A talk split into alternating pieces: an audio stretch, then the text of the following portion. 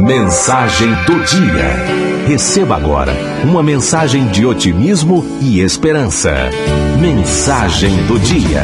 A arte de dizer as coisas. Uma sábia e conhecida história diz que, certa vez, um sultão sonhou que havia perdido todos os dentes. Logo que despertou, mandou chamar um adivinho para que interpretasse seu sonho.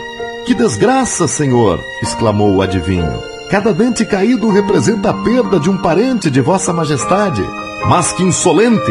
gritou o sultão enfurecido. Como te atreves a dizer-me semelhante coisa?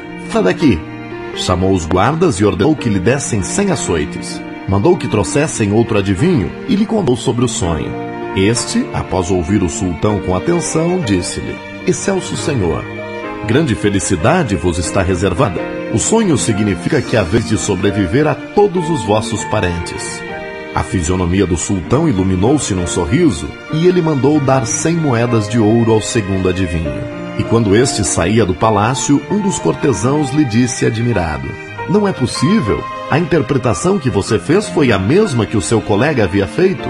Não entendo por que ao primeiro ele pagou com cem açoites e a você com cem moedas de ouro. Lembra-te, meu amigo, respondeu o adivinho, que tudo depende da maneira de dizer.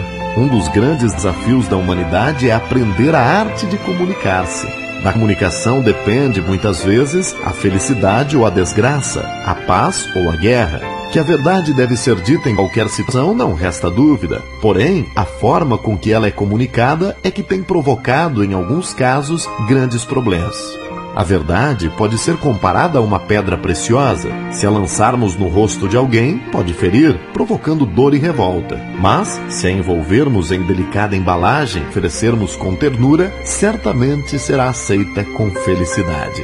Sou Júnior Bodanese e esta foi a mensagem do dia.